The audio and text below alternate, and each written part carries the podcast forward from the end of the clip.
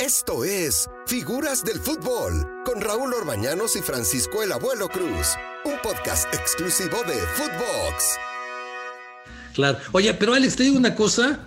Eh, yo creo que ya te lo he comentado en alguna ocasión, pero sí, aquí en, este podcast de Figuras del Fútbol en Footbox, eh, yo creo que, yo creo que Necaxa merecía darte una oportunidad, cuando menos de técnico, ¿eh? porque el, currículum que tuviste en ese equipo, lo que significó Alex Aguinaga para ese equipo, y cuando tú empiezas a trabajar de técnico, oye, caramba, a ver, ven para acá, Alex Aguinaga, vamos a, trabajar juntos. Yo es lo que pienso, ¿eh?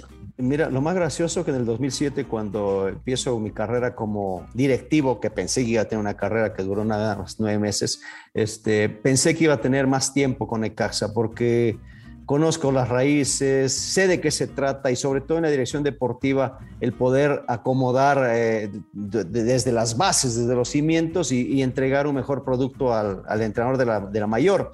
Pero bueno, no se dio así, una serie de discrepancias, eh, situaciones que no me gustaron.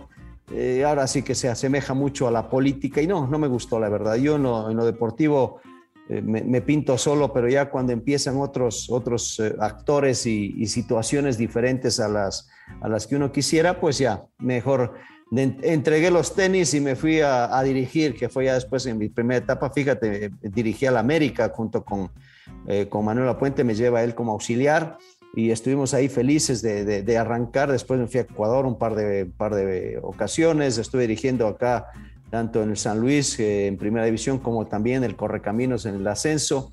Eh, realmente eh, me fue bastante bien, te digo la verdad, pero no me, no me, no me quita el sueño el, el dedicarme a, o dirigir al, al, Necaxa. Digo, me da mucho gusto que esté bien, cuando esté bien, cuando está mal, siempre analizamos, gracias a Dios estamos en los medios como para poder echar una mano en el tema del análisis, pero de ahí a dirigir el Necaxa no, no me veo la verdad ahí.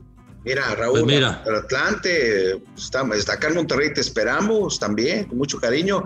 Mira, yo, yo considero que gente líder como Raúl, eh, este, mi opinión muy personal, gente como Alex, eh, tiene que darle al fútbol en campo de juego, ¿no? Yo lo veo como técnico, este, lo veo como técnico exitoso y ojalá que pronto Dios quiera que se te dé esa posibilidad, Alex. La deseamos todos. Muchas gracias, Abuelito. Sí, eh, fíjate que, eh, digo, dentro de las opciones han habido algunas más de afuera que, que acá en México y, y los proyectos no, no, me han terminado por convencer. Ese es complicado. Yo entiendo, las directivas buscan un bombero normalmente. Cuando anda mal un equipo es cuando te llaman. Pero de todas maneras, siempre he comentado, ¿no? O sea, ya me tocó salvar equipos del descenso y es como un título, pero sí me, me desespera el, el, que no haya continuidad. Acá es poco menos que imposible, ¿no? Hay pocos equipos que lo hacen y esos son los que los equipos se mantienen arriba, es una, una, una constante.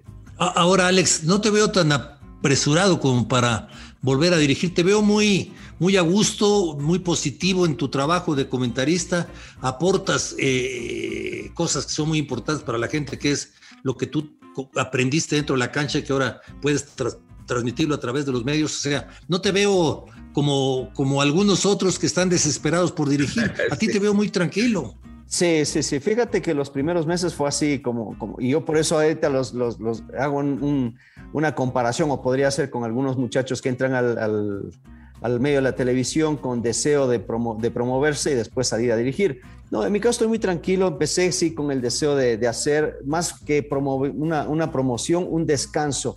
Venía yo de dirigir en Ecuador dos años seguidos y necesitaba recuperarme, ¿no? Mentalmente, sobre todo, porque te desgasta muchísimo y obviamente en la parte física se te nota.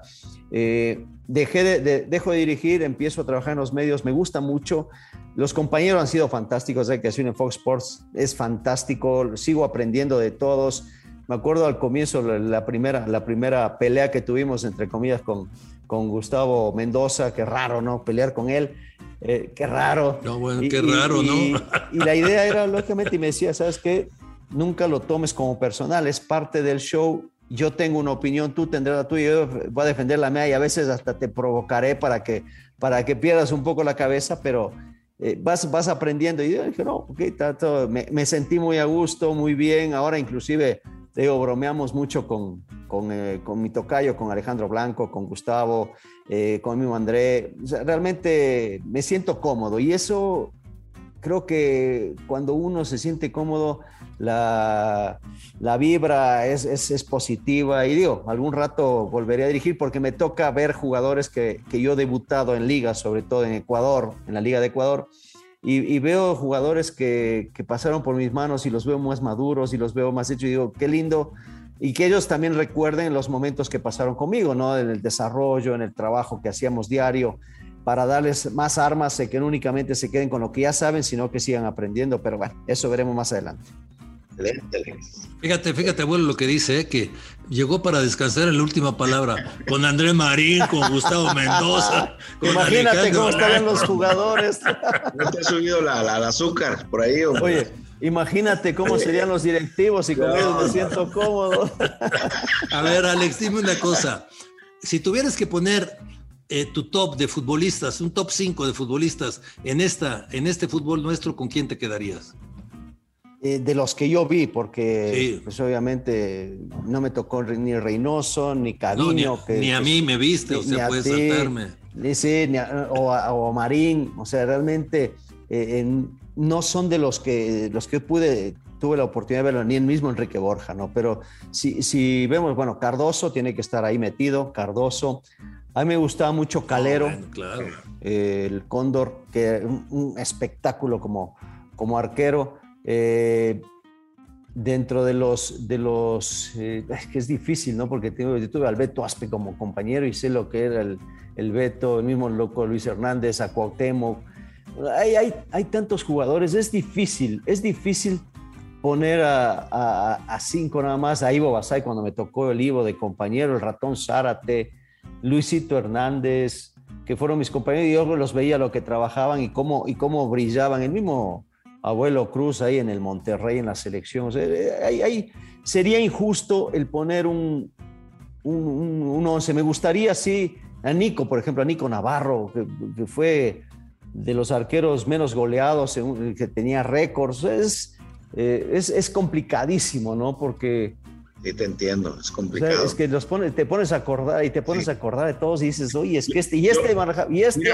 tú estarías, Alex, en mi, en mi top de extranjeros en, conjunto con el Chupete Suazo, ahí en, no en ese orden, pero sí de los cinco extranjeros como Cardoso, Alex Aguinaga, nombraría al Chupete Suazo, me quedo con Reinaldo Gualdini, obviamente del 86, y por ahí, porque lo vi jugar, como tú dices, tú dices, eh, y también con, con eh, Jerónimo el Patrulla Barbadillo. Me quedaría con esos cinco tops. No sé, Raúl, si te atreves a decir. Qué, difícil, ¿no? Porque ahí tenías a, Fabián Stay también, el Toluca, con Vicente Sánchez. O sea, ay Dios, que, que, y obviamente esos lucen, ¿no? Pero también teníamos atrás a los que, a los, que a los, a los guerreros, ¿no? Me dejaban la, más bajita aquí en la garganta, caray. O sea, yo, la verdad, en mi top 5 está Alex Aguinaga. Sin duda. Pero, pero sin lugar a dudas, sin lugar a dudas. Es muy complicado poner top 5. Yo sí vi y jugué contra otros futbolistas que yo metería, como es el caso de Carlos Reynoso, ¿no? Que lo metería ahí, metería a Miguel Marín, metería desde luego a Alex Aguinaga, metería ahí también yo a, Miguel Calero. No, bueno, Caviño, no, bueno, qué bárbaro. Oye, Raúl, ¿viste jugar a, este Claudio Lozanao? Jugué contra el abuelo. ¿Y qué tal? ¿Y qué tal? crack, crack, crack, crack, crack. La, la, revolución no le hizo justicia. Claro, él tenía una forma de ser muy especial. Eh, era como aquellos toreros que decían, hay que ser de la cuadrilla para verle una faena, ¿no? o sea, pero cuando jugaba bien, crack, crack, fuera de serie. Pues mira, Alex, un abrazote, abuelo. Gracias, Alex. Te debo una narración de, con un gol. A ver, venga, ciérrale con una, con una narración, pero gol de Alex. Ok. Eh, en el Estadio Azteca, ¿te parece bien contra Raúl Orbañanos? Venga. Señoras y señores, arranca con la pelota Sague, pasa Luis Hernández, Ivo Basáis por la punta derecha, da para donde se encuentra Alex Aguilaga, se mete sobre el área, tira, ¡Gol! Vamos a una pausa comercial y retornamos. Se la comió Raúl Orbañano, gracias. No, no, no quise decir. No, gracias. Gracias a ustedes y mucho éxito, mucho éxito en Footbox, que la verdad les deseo lo mejor. ¿eh? Estamos al, habla. Un abrazo. Que Dios te bendiga, mi querido Alex. Dios te bendiga, eh, Raúl. Figuras del fútbol. Esto fue Figuras del Fútbol con Raúl Orbañanos y Francisco Javier el Abuelo Cruz. Podcast exclusivo de Footbox.